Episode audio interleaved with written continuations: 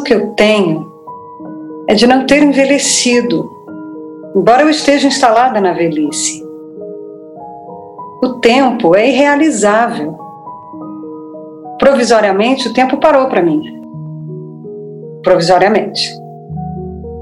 Mas eu não ignoro as ameaças que o futuro encerra, como também não ignoro que é o meu passado que define a minha abertura para o futuro. O meu passado é a referência que me projeta e que eu devo ultrapassar. Portanto, ao meu passado, eu devo o meu saber e a minha ignorância, as minhas necessidades, as minhas relações, a minha cultura e o meu corpo. Que espaço o meu passado deixa para minha liberdade hoje? Não sou escrava dele. Que eu sempre quis foi comunicar de maneira mais direta o sabor da minha vida. Unicamente o sabor da minha vida. Acho que eu consegui fazê-lo. Vivi num mundo de homens guardando em mim o melhor da minha feminilidade. Não desejei nem desejo nada mais do que viver sem tempos mortos.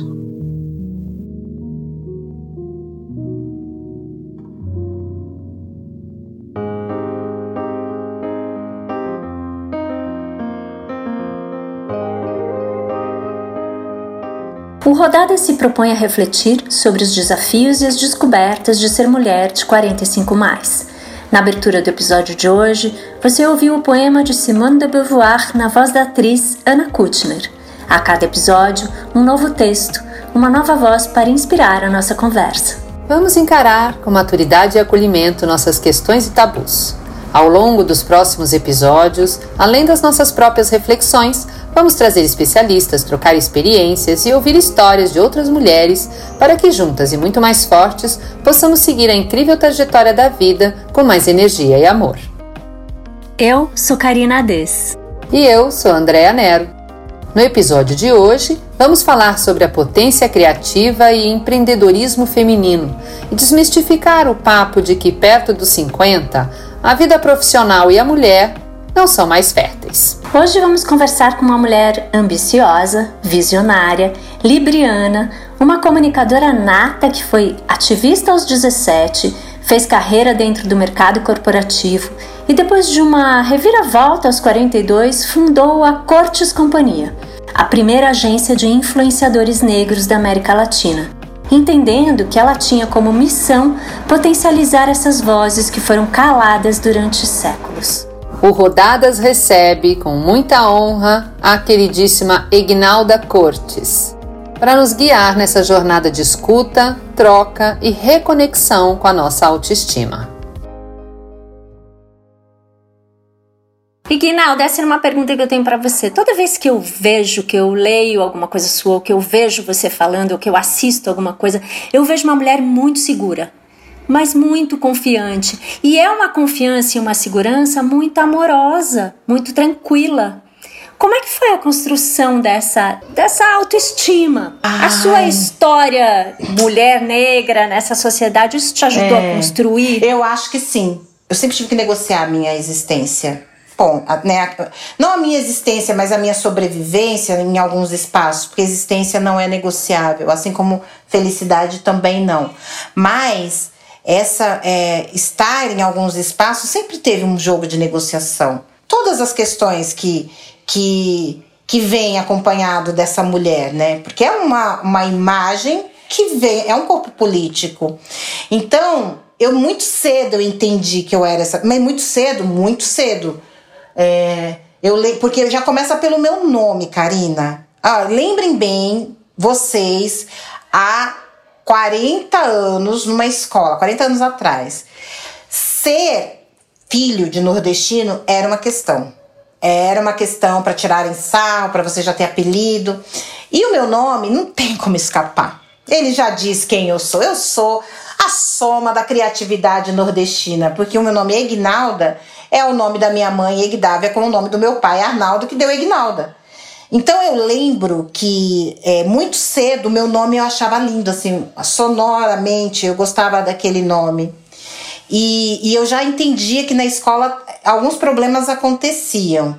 Eu lembro, quando eu entrei na escola eu tinha cinco anos e na época quem, qual era o cantor, qual era o artista mais ouvido, pelo menos aqui desse lugar, né, do qual eu parto da periferia, Roberto Carlos. E Roberto Carlos cantava uma música que eu tinha a certeza absoluta, eu não sei se era o inconsciente querendo criar formas de, de se é, proteger, mas eu ouvia: Egnalda, me leve para casa, Egnalda, me conte uma história, Egnalda, me faça dormir, Egnalda. Quando eu entrei na escola, a primeira chacota feita com o meu nome, eu viro resoluta, porque eu tinha certeza daquilo. Você pode ficar tirando sarro do meu nome, mas pelo menos o meu nome, o Roberto Carlos, o rei, ele canta, o seu não. Eu tinha seis que anos. maravilhoso! Eu tinha seis anos. E, e claro pior, que a outra criança eu... de seis anos não sabe de o um nome não. se é dar certo na música ou não. Não, a outra criança, o que, que ela acredita? É claro. E eu fiquei nessa escola a vida inteira. Eu fui me tocar que não era Ignaldo, eu acho que eu já tava com 12 anos, mas aí já minha história já, entendeu? Já era Ignalda. aí já não tinha nem mais. Maravilhoso. Então, assim, eu acho que eu encontrei ferramentas de defesa. Não, e isso foi se eu sempre tive, eu sempre fui uma boa contadora de história. Então, assim, aí chega na faculdade, galera, a Embi Morumbi, eu aqui do Itaim Paulista, galera lá do Itaim Bibi. Ia sobrar de novo, não ia? Ia sobrar. Ia ter historinha pra cá, lá de casa, na leste, que, trem, lá. E aí, na época, eu lembro que eu falava que é, é, eu era muito. Eu sempre gostei de histórias contos de fadas. E aí na época eu falava que eu era de um reino bem, bem distante. Ah, Ignaldo, onde você mora? Falei assim, aonde moram as mais belas princesas? Porque eu tinha 18 anos, então eu era princesa. Aí os meninos, as meninas falaram assim, ah, sei lá, nos reinos mais distantes. Reginalda, você instintivamente criava novas narrativas. Exato. Então, talvez, Karina, é, esse lugar da autoestima foi construído muito cedo por conta disso. E, e como eu me encaixei no estudo pragmático, eu tinha bons resultados, notas. Sim que aquela época você a gente é da Opa. mesma geração. A gente sabe o quanto isso era cobrado. Então gata eu tinha nota 9, 10 eu chegava em casa só era sorrisos. Eu chegava na escola só era elogios. Então uma criança nesse lugar aí fica com a autoestima super bem construída. E agora da onde vem a questão da amorosidade? Porque eu não me tornei arrogante. Porque com tudo isso ainda era uma criança negra dentro de uma realidade em que as outras crianças não tinham a mesma coisa que eu tinha. Eu tinha família e tinha comida na mesa. E aí é, eu vim de uma realidade de muita violência na escola. Eu não podia ser metida besta, me achar, porque eu ia apanhar. Eu ia apanhar muito. Então eu vim de uma realidade violenta e, então você entende que, é, ao mesmo tempo que eu pude construir minha autoestima, eu não tive espaço para desenvolver arrogância. Porque as outras realidades me colocavam no lugar de que, ok, você é foda, mas para você sobreviver nesse espaço, você vai ter que cantar a nossa música. Eu não podia cantar a música que eles cantavam, não dava. Meu pai, Deus me livre, guarde, assim, tipo, não podia ser a pessoa de gangue, eu detestava briga, não era essa o meu rolê. Mas eu tinha que ter um, uma convivência harmônica. E talvez eu tenha ficado sempre nesses universos, sabe? De é, ocupar, novos, ocupar novos espaços, estar e ter é, ser muito feliz com as conquistas. Eu fui Xuxa, gente. Uma pessoa, olha a minha autoestima, 13 anos eu fui Xuxa, Karina. Ninguém falou para mim, Ignaldo, você não pode ser Xuxa. Quando a professora falou, esse ano vamos ter show da Xuxa, aí todo mundo, quem vai ser a Xuxa? Na minha cabeça eu ia ser a Marlene Matos. Eu já tava segura de quem eu ia ser. Eu ia ser a diretora. E aí a professora, e a Edilane, que era essa minha amiga loura dos olhos verdes, ia ser a princesa. A professora falou assim: "Olha, a Xuxa vai ser Ignalda". Todo mundo da sala aplaudiu. Então existia ali uma autoridade já concebida. As pessoas entenderam, ok, é Ignalda mesmo.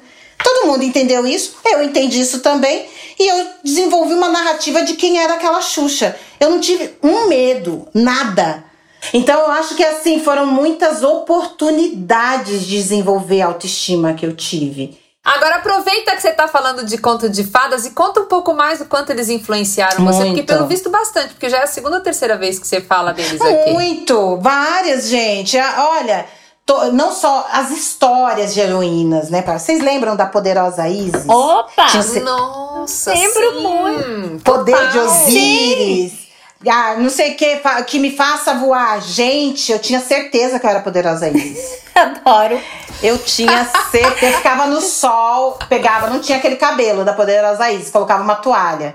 Quando eu vejo a pessoa que eu me construí na vida, gente, as referências são to... o jeito que eu me visto é muito é muito similar. E aí quando eu fui, porque eu fui esses ano passado que eu fui resgatar a história da poderosa Isis todas as histórias, essas histórias, elas construíram muito de quem eu sou. Porque são mulheres que eram poderosas, que eram potentes, que dependiam só delas. Sim, e personagens de mulheres fortes, né? Esses personagens permearam muito, todos esses, só que as princesas que eu inventava não eram tão frágeis, né? Elas eram mulheres mais dentro dessa minha realidade. O que é muito louco, porque é muito bacana se eu ouvir você falar isso, porque assim, hoje a gente lê e a gente entende que os contos de fadas foram é, deturpados, trocados e modificados pelo patriarcado e foram Sim. transformando as donzelas e as princesas, enfim, né, em mulheres frágeis que precisavam de um homem para ser salvo. ser Só salvo. que os contos de fadas originais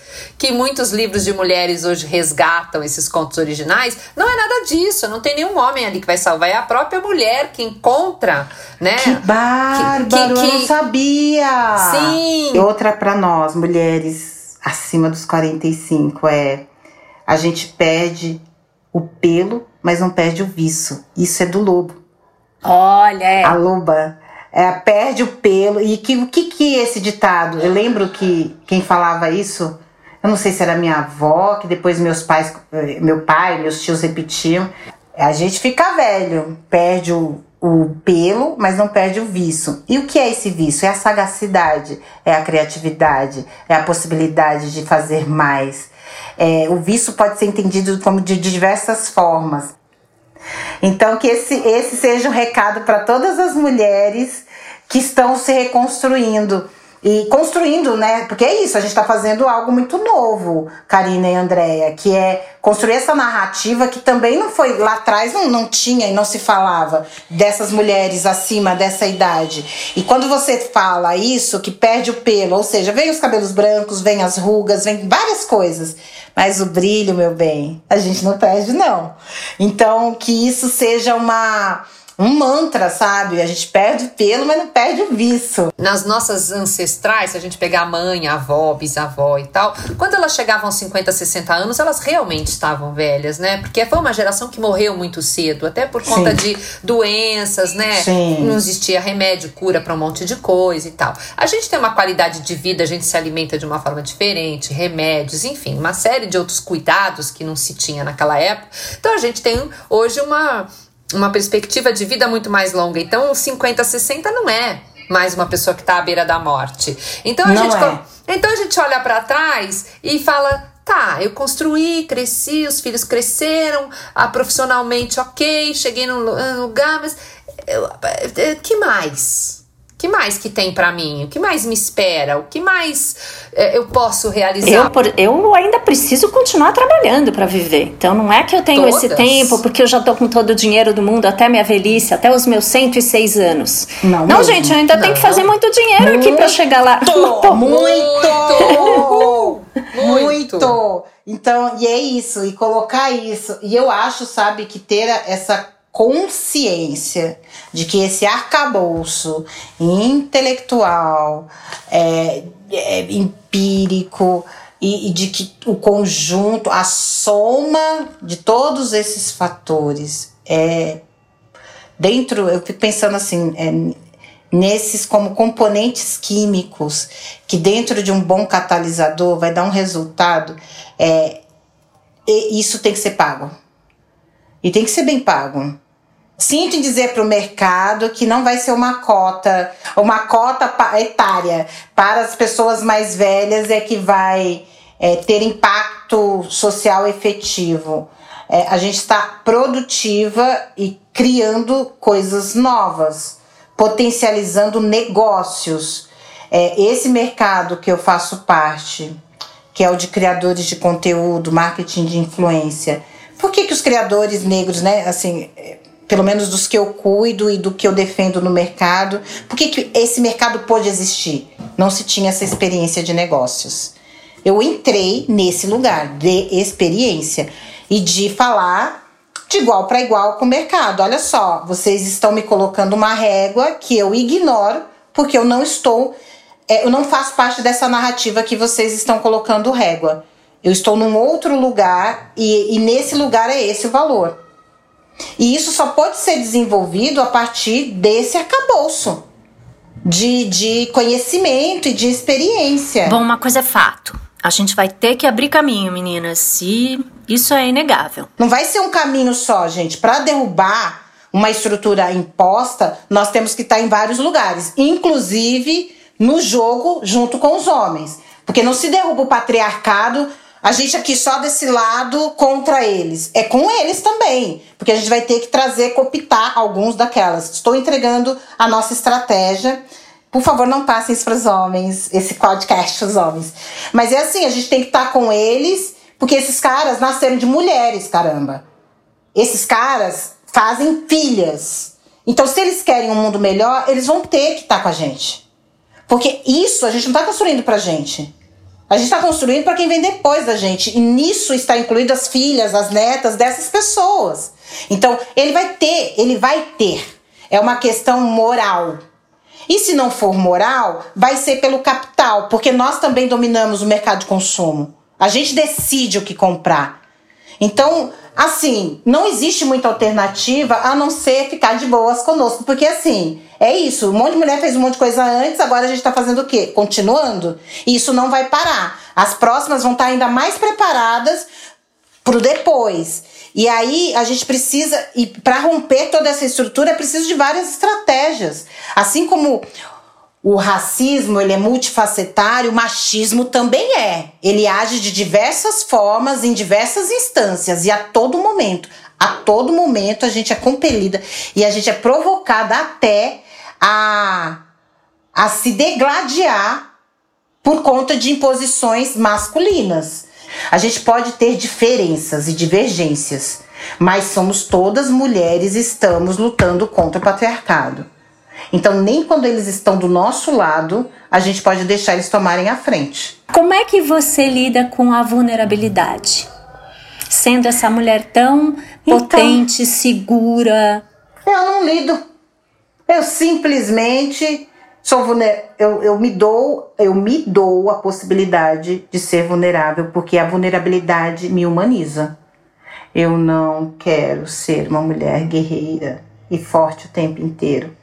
Porque isso, e aí partindo desse lugar de educação e de referência para mais jovens, é muito complicado quando as meninas também têm que se ver é, porque veja, e aí tem os recortes, que eu acho que as mulheres brancas têm uma questão de a fragilidade sempre foi um lugar cândido, frágil e um lugar para a mulher branca. E aí é muito pesado essa geração que teve que fazer essa mudança, tipo, não, eu não sou cândida, eu não sou frágil, eu sou foda, eu sou forte. E aí agora vocês vêm num outro ciclo falando, então, eu sou, eu posso ser cândida quando eu quiser, eu posso ser frágil quando eu quiser, e eu sou foda, e eu sou forte, eu sou tudo. E aí, e no meu lugar, o que que vem? Essa menina ela já nasce com todos esses essa menina negra, ela já vem carregada desse lugar da guerreira, da forte, da que aguenta mais dor.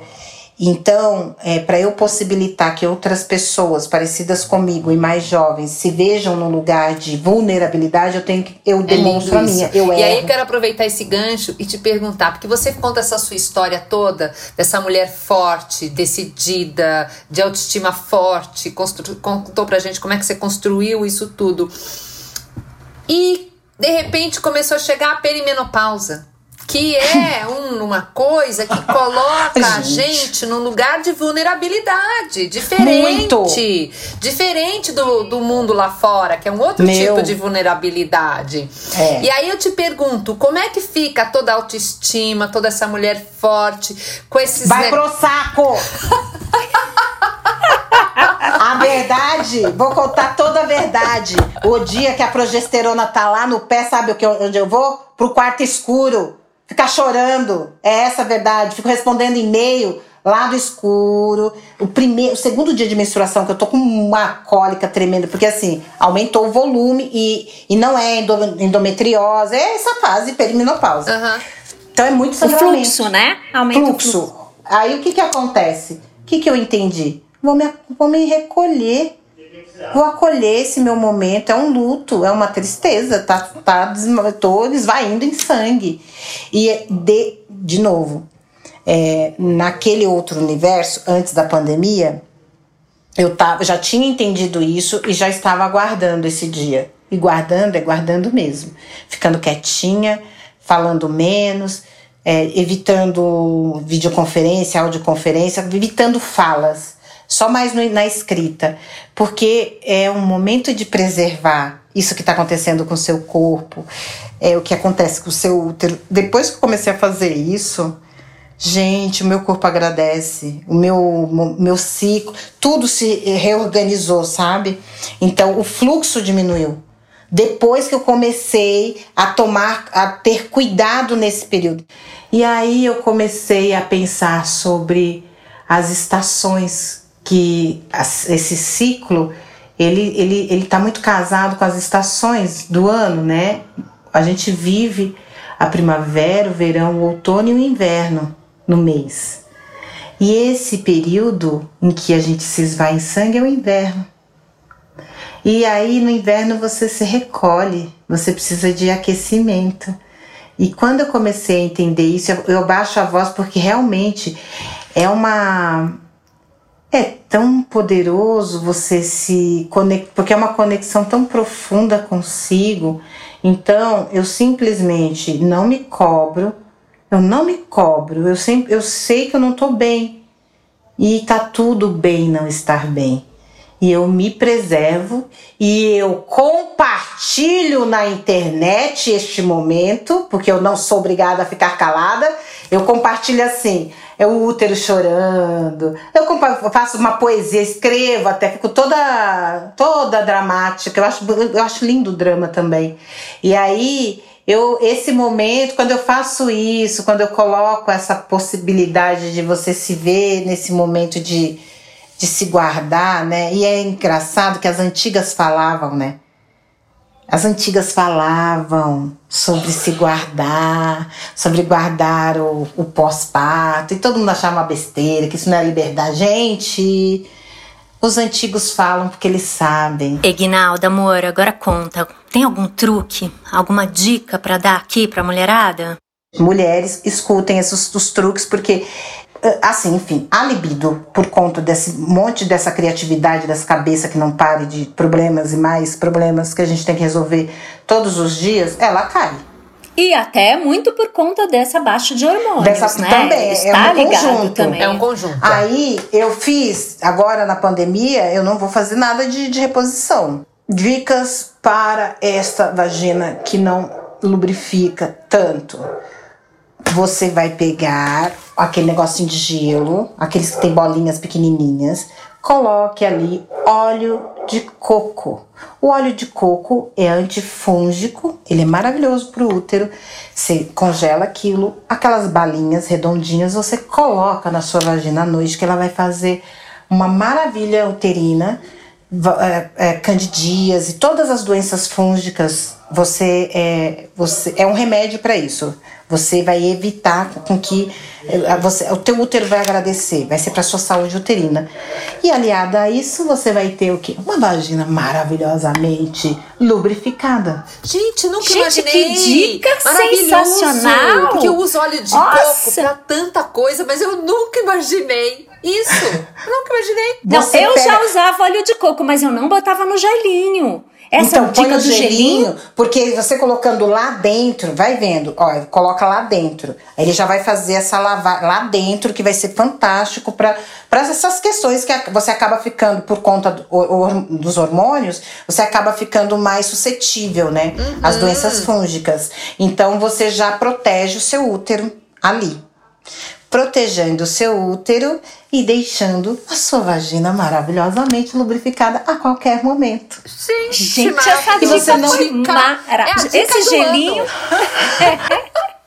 A gente preparou um ping-pong, tipo umas perguntinhas curtinhas pra você responder pra gente, ou com uma palavra ou com pouquíssimas palavras, pra ficar aquele bate-bola. Bate-bola. jogo rápido, É, bate-bola. tá Vamos lá. bom? Pode ser? Bora. Pode. Egnalda, o que é ser mulher? Livre, liberdade. O que você diria hoje pra você jovem? Vai dar tudo certo. Um autocuidado preferido. Eu tenho um corpo gigante porque eu sou uma mulher e tenho espaços. Então, o autocuidado preferido é passar cremes no meu corpo, gente. Eu amo passar creme no meu corpo porque, como ele é grande, é, me dá tempo de pensar várias coisas e de falar várias coisas boas pra mim mesma. Então me diz, o que você vê quando você se olha no espelho? eu vejo mulheridades, uma pluralidade mesmo. Eu não vejo só uma, eu vejo muitas. Maravilhoso. Egnalda, um prazer. O poder da escolha. Sabe? Então, escolher estar aqui nesse momento com vocês é um prazer. O que norteia a sua vida hoje? Nada me norteia, mas algumas coisas me suleiam, porque eu prefiro partir pro sul do que pro norte, já que o norte tem algumas coisas que eu discordo. Né? Quando eu falo norte, eu falo do senhor do ocidente, eu falo dos Estados Unidos, enfim. Não que eu não goste de ir para aquele lugar de vez em quando, mas é quando, o que ele impõe ao mundo, né? Isso tem algumas discordâncias. Mas o que me suleia é a possibilidade de me renovar e de criar. O que me suleia é a oportunidade de ser cíclica. Maravilhoso. Egnalda, conversar com você foi incrível. Você é tão forte e presente que te ouvir nos fortalece também. E essa potência que você é ajuda a cura do mundo. Muito obrigada. Gratidão pela tua, pela por compartilhar com a gente a tua história, é, o teu pensamento, a sua forma de ver o mundo. Isso acrescenta e, e acho que traz mais humanidade pra gente, que é uma coisa tão importante hoje. E eu principalmente tiro dessa conversa uma lição que você me deu hoje, que é de gerar novas narrativas mais felizes para a minha história. Exatamente. É, e é isso, ninguém pode fazer por você, é você. É você que determina. O olhar do outro é importante também, mas o olhar de si para si mesmo é mais ainda. A gente, que a gente tem essa generosidade de construir as narrativas sobre nós.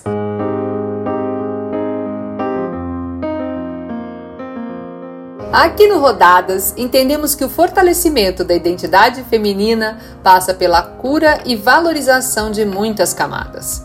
É muito importante estarmos felizes com nossos corpos, mas é fundamental estarmos conectadas com nosso propósito de vida, que na maturidade, como nós, muda bastante.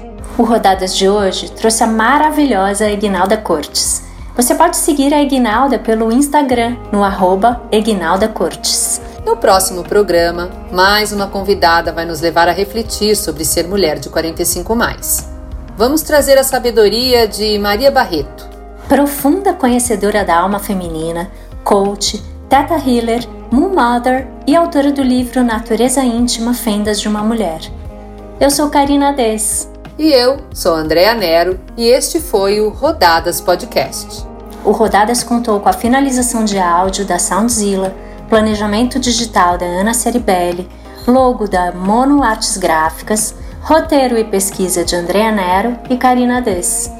Edição e artes de Karina Dess.